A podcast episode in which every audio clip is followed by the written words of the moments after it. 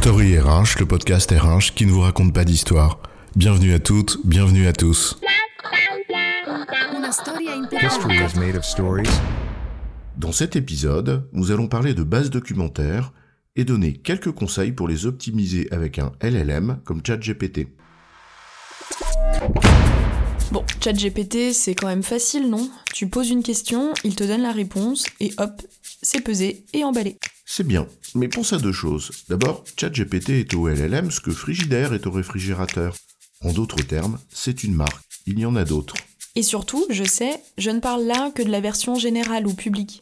Or, ici comme ailleurs, on sait que ce qui sort dépend de la qualité de ce qui rentre.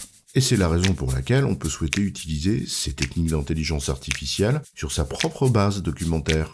Encore faut-il suivre quelques recommandations. Alors, base documentaire et GPT, c'est quoi l'histoire?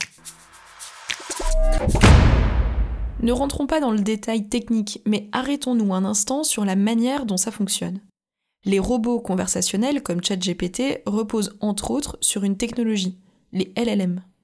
En substance, c'est des modèles linguistiques qu'on entraîne sur des volumes considérables de données. Ils ont été en gros pré-entraînés sur des données issues d'Internet, etc. Bien sûr, meilleures elles sont, meilleur est le résultat. En témoigne d'ailleurs la poursuite en justice de Microsoft et d'OpenAI, le créateur de ChatGPT, par le New York Times. Quelle qu'en soit l'issue, cela témoigne bien de l'importance de données de qualité en amont. Mais ensuite, on peut faire du fine-tuning pour affiner, peaufiner les capacités du modèle. L'une des utilisations possibles, c'est d'utiliser ces LLM sur tes propres bases documentaires. Ça permet au moins d'avoir un certain contrôle de la qualité des sources en amont.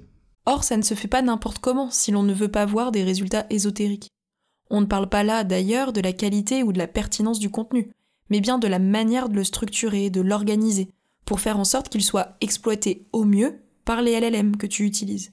Bien sûr, chacun d'entre eux a ses propres spécificités.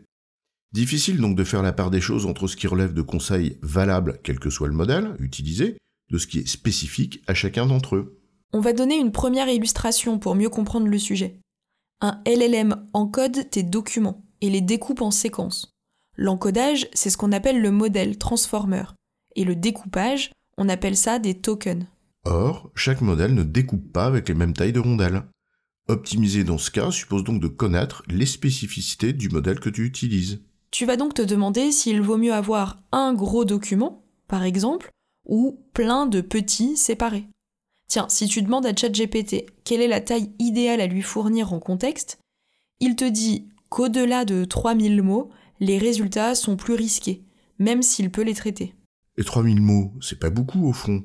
Rien que les 200 premiers podcasts de Story RH, pour te donner une idée, ça fait un peu plus de 200 000 mots, et un document Word de 600 pages. La question est importante pour les temps de réponse, mais aussi pour la pertinence des réponses. Puisque le système découpe ton truc en rondelles. Mais comment savoir, puisque ça dépend du modèle utilisé? C'est là où on peut essayer de se donner des règles de bon sens en amont sur les documents. En toute logique, tu conçois pas tes contenus en fonction des caractéristiques de la technologie que tu utilises pour y accéder. Tu cherches à dissocier pour pérenniser. En la matière, les bonnes vieilles méthodes ne sont pas incompatibles, bien au contraire, avec le nec plus ultra de la technologie. On va commencer par retenir trois règles simples pour structurer le contenu. Règle numéro 1. On structure. Le plan le plus structuré possible et le plus finement possible. Tu sais, du type 1, 1.1, 1.1.1, etc. Et mieux encore en utilisant des moyens qui peuvent faciliter leur reconnaissance, comme les styles, titre de niveau 1, titre de niveau 2, etc. Si tu utilises Word par exemple.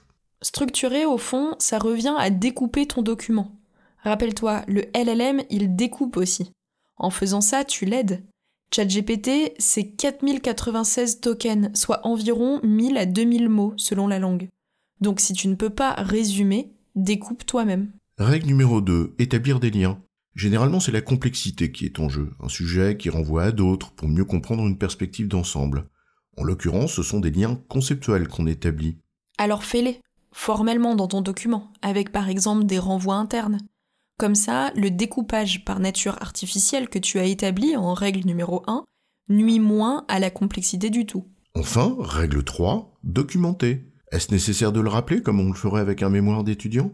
Citer les sources de façon claire, tu sais, les bibliothèques de référence ou les notes de bas de page, de préférence en utilisant une norme de présentation connue et reconnue. En fait, c'est pas si difficile que ça. C'est juste une question de rigueur, et ça aide le LLM à mieux identifier ce qui vient de toi, de ce qui relève des sources que tu cites. Bon, il resterait aussi mille conseils de forme au-delà de la structure. Une forme concise, pas trop de deuxième degré, éviter le jargonnage, uniformiser les styles, etc. Mais les podcasts, c'est comme les tokens, ça a une limite, donc on s'arrête là. En résumé, utiliser un LLM sur sa propre base documentaire est utile et pertinent.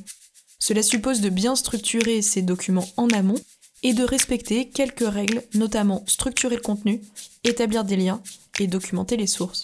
J'ai bon chef Oui, tu as bon, mais on va pas en faire toute une histoire.